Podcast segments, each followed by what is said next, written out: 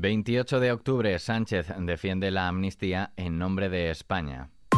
ISFM Noticias, con Daniel Relova.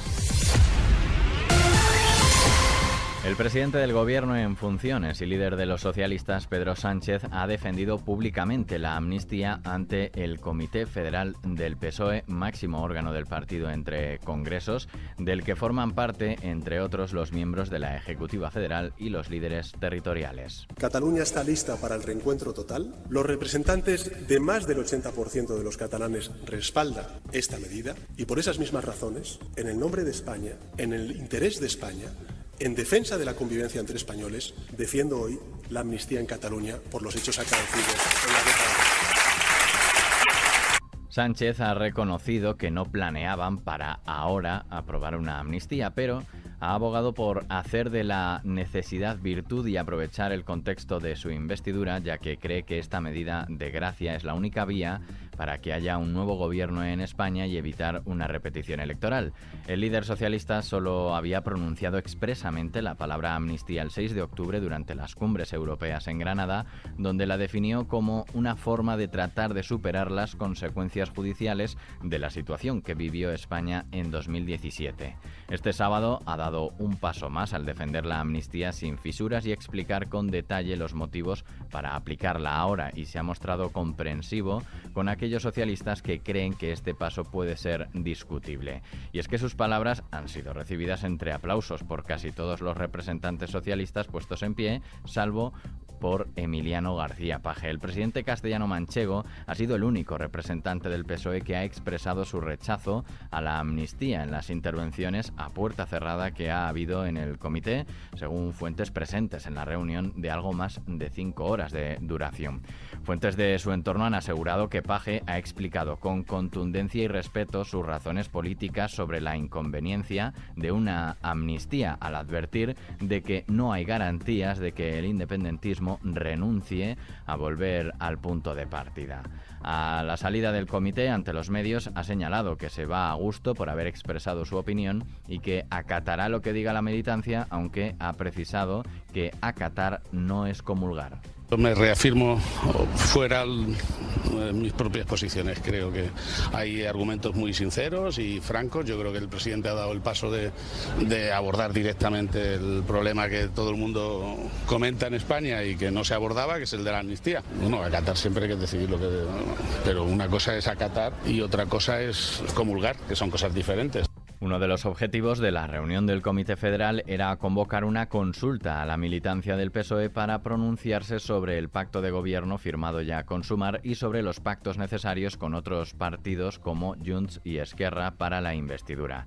Fuentes de Ferraz apuntan que la defensa de Sánchez a la amnistía demuestra que las negociaciones con los partidos avanzan y también subrayan que su intervención es una demostración de que esto va tomando intensidad y ya estamos en la recta final. Desde la oposición, el presidente del PP, Alberto Núñez Feijóo, ha reclamado al jefe del gobierno en funciones, Pedro Sánchez, que someta a la decisión de todos los españoles su plan de aprobar una amnistía a los dirigentes independentistas catalanes procesados, lo que ha atribuido a su conveniencia, no a la convivencia. Núñez Feijóo ha reaccionado de este modo en la red social X, antes Twitter, cuyo mensaje ha acompañado con un vídeo de cuando Sánchez mostraba su rechazo a la amnistía y al referéndum de autodeterminación, seguido de la intervención de hoy ante el máximo órgano del PSOE entre congresos, en el que apoya la medida de gracia. Bendodo, por su parte, ha calificado de falsedad que el líder del PSOE haya justificado la amnistía en nombre de España y en el interés de este país y defiende en nombre de España, por el interés de España y por la convivencia de los españoles, la amnistía en Cataluña. Eso ha dicho. Pues yo le digo, insisto, que él no habla, no habla en nombre de la mayoría de España, que está en contra de la amnistía, que es mentira que lo haga por el interés de España, que lo hace por su propio interés y que evidentemente el problema de convivencia lo va a generar él a partir de ahora como conceda la amnistía a los que quisieron romper España. Esa es la realidad. En un acto de nuevas generaciones en Málaga, Elías Bendodo, coordinador general del PP, ha incidido en que la clave está en el expresidente catalán, Carles Puigdemont, que es el que decide, según él, en este país y del que dice que el que quiere romper España es el que va a mandar en España. En el marco internacional, Hamas pide un canje de presos palestinos por rehenes israelíes. El portavoz de las brigadas Al-Qassam, brazo armado de Hamas, Abu Obeida, ha dicho que ha habido contactos para un intercambio de prisioneros con las autoridades de Israel y que, según él, hubo la oportunidad de lograr un acuerdo, pero el enemigo lo bloqueó. Por su parte, el jefe del Estado Mayor de las Fuerzas de Defensa de Israel, teniente general Erzi Alevi, ha afirmado que traer a casa a los rehenes en manos de Hamas en Gaza es un esfuerzo nacional supremo y se hará todo lo posible para realizarlo con éxito. Mientras tanto, el primer ministro israelí Benjamin Netanyahu se ha reunido con las familias de los 229 secuestrados, quienes hicieron un llamamiento urgente para reunirse con él en medio de los temores por la seguridad de sus seres queridos cuando se ha entrado en una nueva fase de la operación militar israelí en Gaza. Unas operaciones que por el momento dejan 7.703 personas muertas y cerca de 19.000 heridas. Los ataques de anoche fueron los más duros desde que comenzó la guerra entre el Estado judío y el grupo islamista palestino Hamas. En un comunicado, el Ministerio de Sanidad gazatí, controlado por Hamas, ha informado de que el 70% de los fallecidos son civiles, de ellos 3.195 niños, 1.792 mujeres y 414 ancianos.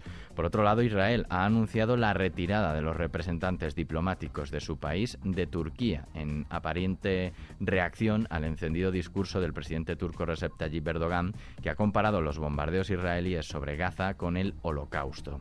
En paralelo, el secretario general de la ONU, Antonio Guterres, se ha reunido en Doha con el primer ministro y también ministro de Exteriores de Qatar, Mohamed bin Abderrahman, para analizar la crisis de Gaza, así como para intercambiar agradecimientos por sus esfuerzos por desescalar la violencia y buscar la liberación de los rehenes en manos de Hamas. Además, Guterres ha criticado en su cuenta de X la escalada de bombardeos sin precedentes de Israel contra la franja después de que la Asamblea General de la ONU aprobara el viernes por una abrumadora mayoría un alto el fuego en el enclave palestino.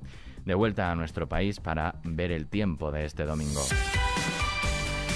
Un frente afectará a la mitad noroeste peninsular este domingo, lo que dejará además de cielos nubosos precipitaciones fuertes o persistentes en la mitad sur de Galicia, noroeste de Castilla y León, oeste del sistema central y Pirineo central. En zonas de la vertiente atlántica no se descarta alguna lluvia débil y dispersa tendiendo a remitir y en Canarias posibles chubascos ocasionales en las islas de mayor relieve.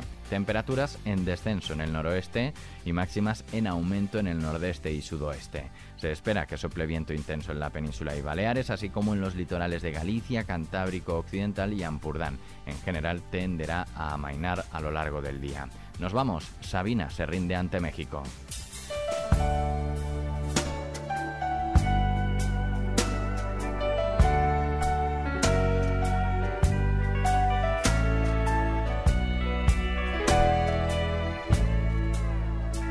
No quiero. El cantautor español Joaquín Sabina declaró este viernes su amor a México en un concierto en el Auditorio Nacional en el que agradeció al país por la manera como se ha metido en sus canciones. Ante 10.000 personas que asistieron al auditorio, Sabina hizo un recorrido por su obra en una presentación de algo más de dos horas. Con él cerramos este podcast realizado por Susana León y producido por Daniel Relova, quien te habla. La música y la información siguen como siempre en Kiss FM. Hasta mañana. Yo no quiero domingos por la tarde. Yo no quiero columpio en el jardín. Lo que yo quiero, corazón cobarde, es que mueras por mí. Y morirme contigo si te matas. Y matarme contigo si te mueres, porque el amor cuando no muere mata, porque amores que matan nunca mueren.